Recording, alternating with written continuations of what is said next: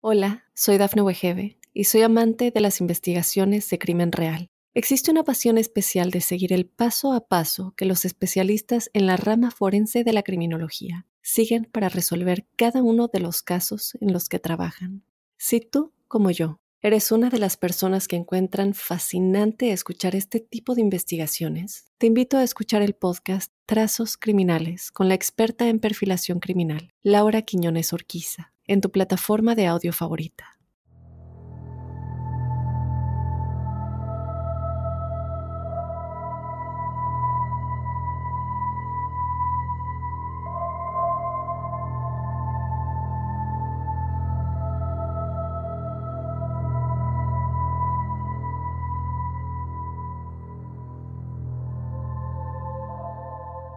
Hola crípticos, bienvenidos a otro episodio de Testimoniales Crípticos. Mi nombre es Dafne Wegebe. Yo te doy la bienvenida a otra semana llena de historias paranormales y sobrenaturales que ustedes nos hacen llegar. Yo te invito a que si no nos has mandado tu historia, a que si no te has convertido parte de esta comunidad, de todos los crípticos que nos hacen llegar sus experiencias, te unas. Mándanos tu historia a códicecríptico.gmail.com ya sabes que esto lo puedes hacer de forma escrita o de igual manera nos puedes mandar un audio si lo quieres contar de tu propia voz.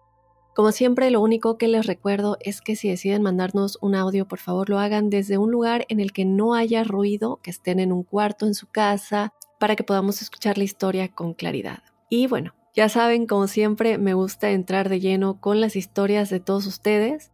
Lo único que les quiero recordar por último es que si no han escuchado el episodio de esta semana, Vayan a escucharlo, de verdad una historia muy, muy interesante que no se van a querer perder, el incidente del lago Falcon. Y bueno, sin más, vamos ya a comenzar. El primer testimonial nos dice, Hola querida Dafne, te deseo muchas bendiciones en todos tus proyectos. Queda más decir que me encanta tu contenido. Muchísimas gracias. Me gustaría mantenerme anónima, pero aquí va mi testimonial. Desde que era pequeña siempre me han ocurrido cosas que no he podido explicar, pero una de las más recientes y extrañas fue lo que me pasó hace unos meses. Mi mejor amiga tiene una prima, la cual pasó por un proceso horrible. Su esposo e hijo se accidentaron hace unos años. Al detenerse para ir al baño en la autopista, un vehículo no los vio y los impactó a ambos. El padre del niño murió al instante y el niño quedó parapléjico, casi en un estado vegetal. El niño tenía seis años cuando esto ocurrió y estaba vivo gracias al cuidado de su madre, pero solo podía mover los ojos. De este accidente hace ya casi ocho años. Hace algunos cuatro meses, al irme a dormir, tuve un sueño y es que me encontraba en mi trabajo y le decía asustada a un compañero que por favor me acompañara a mi casa, ya que yo no me sentía cómoda y tenía mucho miedo. En el sueño yo le decía que me aparecía un espíritu en mi casa y que no sabía quién era o qué quería. No sé qué pasó entre ese transcurso, pero recuerdo que estaba en el patio y vi al espíritu de frente y ya no me dio miedo. Me di cuenta que realmente le temía porque no sabía quién era, pero en el sueño lo reconocí. Algo me dijo que era aquel niño del accidente. Lo vi con una silueta de un adolescente este era como un cúmulo blanco de vientos cruzados. No sé cómo explicarlo bien, pero así lo veía en el sueño, como un tipo de nube blanca. Cuando entendí por qué estaba ahí, le tomé de las manos y le dije, siento mucho lo que te pasó. Sé que querías vivir muchas otras cosas, pero ya tu tiempo aquí en la tierra terminó y debes buscar la luz. En el sueño, el espíritu volteó un poco la cabeza de lado, como los perritos cuando no entienden algo, así que como pude le señalé lo que para mí se veía como un amanecer lejano, lleno de luz. Se lo señalé con un dedo y en eso me desperté. Me hallé tan raro ese sueño, pero lo tomé como otro sueño más y me paré para prepararme para trabajar. Cuando mi mejor amiga me mandó un mensaje y me dijo que se sentía triste, ya que el hijo de su prima había fallecido la noche anterior, a lo que yo me quedé en shock. Decidí no contarle nada a mi amiga para respetar su duelo. Mi mejor amiga me dijo que se sentía un poco mejor, ya que tres días antes del fallecimiento del niño, su madre había dado a luz a un par de gemelos. Me dijo Fue algo extraño porque el niño había esperado dejar a su madre en compañía de sus hermanos antes de partir. Gracias por leerme. Muchísimas gracias, Anónima. Un testimonial que, no sé, creo que nos toca y al mismo tiempo es algo que nos hace preguntarnos cómo es que el niño te eligió a ti, lo cual obviamente nos deja saber que a pesar de que no estabas conectada directamente con la prima o con el niño, eh, por alguna razón te tocó a ti. Y yo creo que a lo mejor esta puede ser una clave. Si tomamos en cuenta que cada familia es diferente, cada alma es diferente, cada contrato, desde luego, con, no solamente con almas directas, pero con nuestro grupo de almas también, creo que aquí esa podría ser la clave, el hecho de que tú no estabas conectada a ellos directamente, sino más indirectamente. Y a lo mejor por eso, en esa energía, Él te encontró a ti. Inconscientemente, desde luego, muchas veces eh, suceden cosas que no podemos entender y el alma nos guía a lugares que tal vez nosotros conscientemente no elegiríamos. Y el alma de el niño te eligió a ti y el hecho de que tú supieras lo que sucedió, sin embargo no te afectó, como lo digo directamente, no sabemos cuál hubiera sido la reacción de su madre si es que a ella le hubiera tocado verlo, ¿cierto? O incluso a tu prima. Y por otro lado, no sé, no me dejas saber aquí si has tenido otras experiencias como para saber si esto es algo que a lo mejor ya traes tú de nacimiento, el tener que guiar a estas almas, o tal vez es tu primera experiencia, ¿cierto? Entonces, eh, si es así, me alegra mucho que tengas esta oportunidad de guiar a almas que posiblemente están perdidas y recordemos que este tipo de mediumnidad, eh, creo que hay un episodio en los diferentes tipos de mediumnidad con Adriano Urrutia, si no me equivoco, una de estas eh, capacidades mediúmnicas también se da por medio de sueños y hay muchísimos tipos de mediumnidad. Entre esos están los que reciben mensajes únicamente por sueños. De nueva cuenta, muchísimas gracias Anónima y te mando un abrazo muy grande. Tampoco me dejas saber desde dónde nos escuchas, pero bueno, toda la buena vibra para ti. Vámonos con otro testimonial. Hola Dafne, te autorizo para contar mi historia, pero prefiero permanecer anónima de igual manera. Hace algún tiempo, mientras yo estudiaba en la universidad, me tocó mudarme a una ciudad diferente a la mía. Una amiga de la universidad me recomendó un lugar donde podía vivir, pues ella también vivía ahí. Así que sin pensarlo mucho, me mudé. La casa era muy bonita. Vivía la señora, su esposo, su hija, mi amiga y yo. Cada quien tenía su cuarto. En donde yo dormía era más como un cuarto que ellos habían usado para guardar cosas, y que quedaba con una ventana de esas que tiene reja de metal hacia el patio. Todo muy bien. La señora, dueña de la casa, era una persona muy religiosa que rezaba todos los días pero su carácter era horrible, era grosera y déspota. En ese cuarto, yo dormía en una cama de hierro, bastante incómoda, y justo detrás de mí había una serie de fotos independientes de sus familiares, algunos ya fallecidos. Yo tenía un televisor viejo, que no tenía control remoto, me tocaba pasarlo con la mano. La cuestión es que yo en ese momento empecé a sentir cosas raras, y todas las noches Sentía que se sentaban al lado de mi cama. Sentía cómo rechinaba y cómo se hundía el colchón. Me daba tanto miedo que prefería no mirar. Creía que era producto de mi imaginación, pero día a día la cosa se fue poniendo peor. Me prendían el televisor y lo apagaban. Y justo se ponían en un canal donde daban un programa muy famoso de cazafantasmas americanos que dirigía un tipo llamado Zach Bagans. Siempre no importaba la hora de la noche, se ponía en ese mismo canal y ese programa.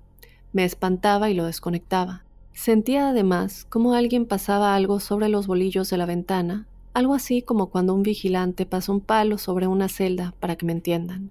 Me pasó aproximadamente un año, y no me mudé porque el lugar era lo único que se acomodaba a mi presupuesto. Se me perdió un computador, me movían las cosas del lugar, pero un día, cuando era Viernes Santo, yo dormida, sentí como unas cosas de manto blanco volaban literalmente sobre mí y se reían mucho. Me desperté asustada y le dije a la señora de la casa que me había pasado eso, y ella empezó a rezar. Y mientras rezaba, dijo el Padre Nuestro al revés, y no fue consciente. En esa casa hicieron un exorcismo, y los espíritus quedaron ahí, pero eso te lo cuento en otro relato. Te mando un abrazo muy grande, saludos desde algún lugar del mundo. Anónima, nos dejas en suspenso qué es lo que más pasó en esa casa cuando le hicieron el exorcismo, que los espíritus se quedaron ahí.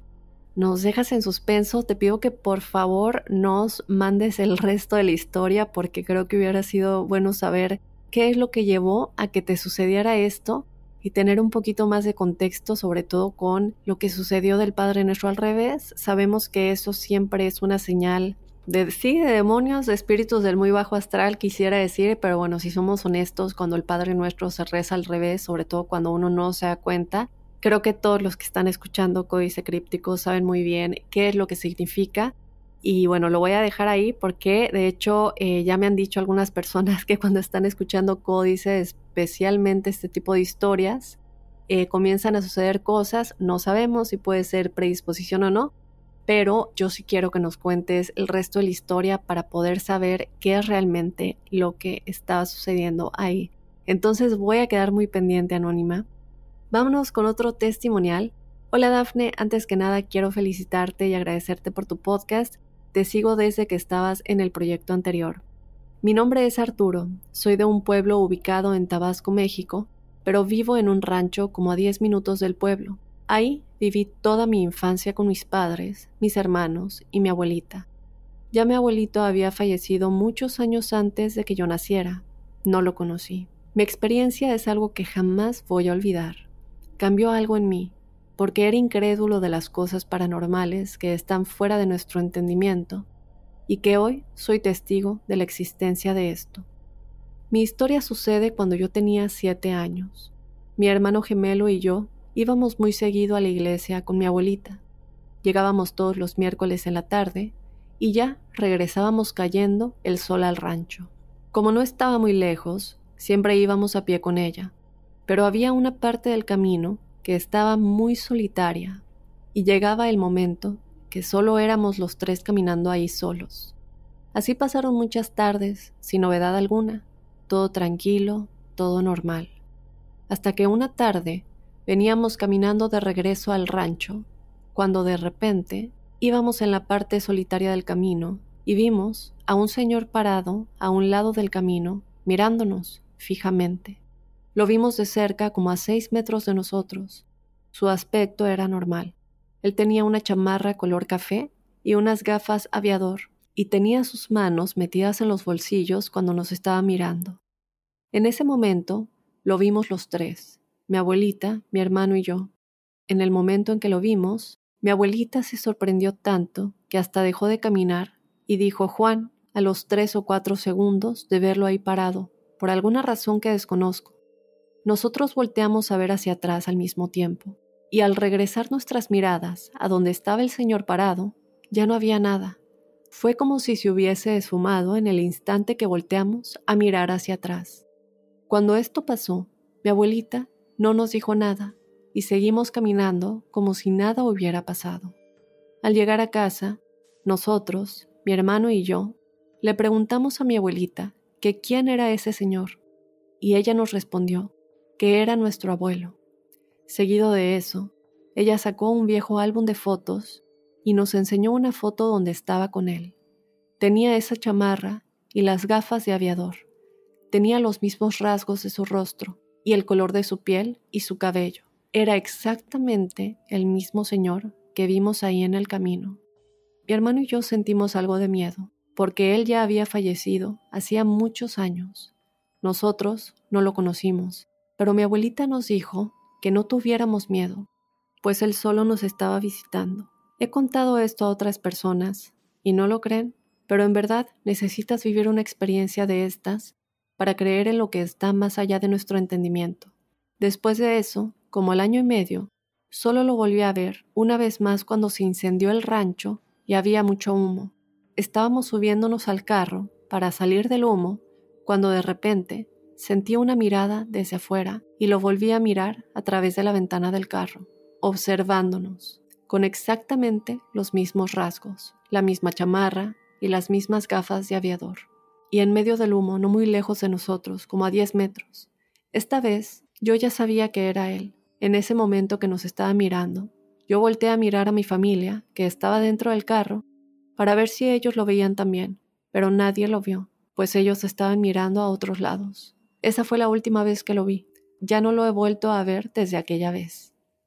Gracias Arturo por contarnos tu testimonial. Te mando un abrazo muy grande hasta Tabasco, México. Y gracias por seguir el podcast. Y como siempre lo comento, a pesar de que ellos no lo vieron en esta última ocasión en la que tú pudiste presenciarlo, cuando hay más de un testigo en este tipo de experiencias, es cuando podemos estar seguros que no estamos locos y que a pesar de que otros no lo crean, no importa.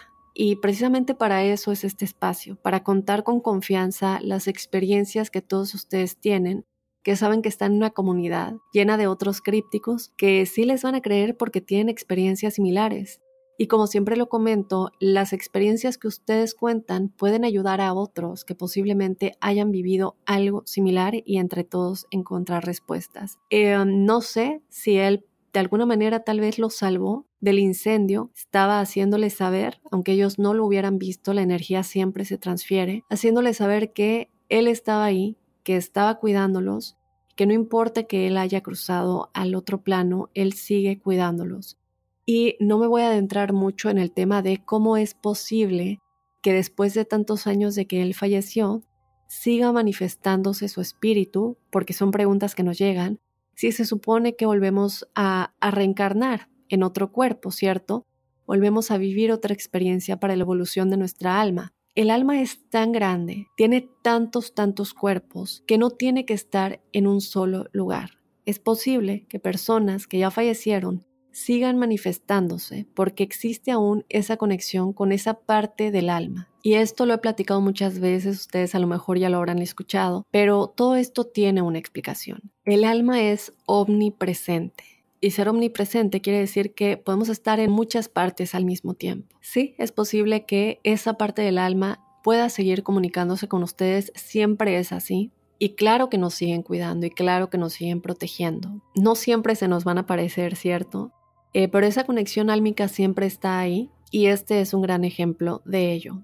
Entonces, Arturo, yo te agradezco muchísimo que nos hayas hecho llegar tu historia para todos los crípticos que a lo mejor se olvidan de que aquellos familiares o personas queridas que ya fallecieron están cuidándonos. Este es un recordatorio. Así que bueno, crípticos, yo con estos tres testimoniales me voy a despedir. Te recuerdo que tú también puedes ser parte de este espacio. Mándanos tu historia a códicecríptico.gmail.com para ser parte de los testimoniales crípticos y seguir creciendo esta comunidad. Yo te recuerdo que tenemos más testimoniales crípticos el próximo jueves y que tenemos una cita este lunes que viene para adentrarnos a otro códice críptico.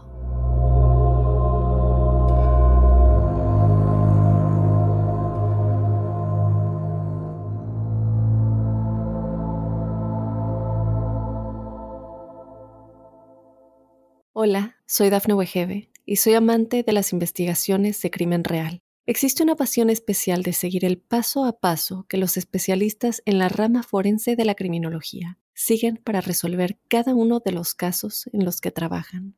Si tú, como yo, eres una de las personas que encuentran fascinante escuchar este tipo de investigaciones, te invito a escuchar el podcast Trazos Criminales con la experta en perfilación criminal, Laura Quiñones Orquiza en tu plataforma de audio favorita.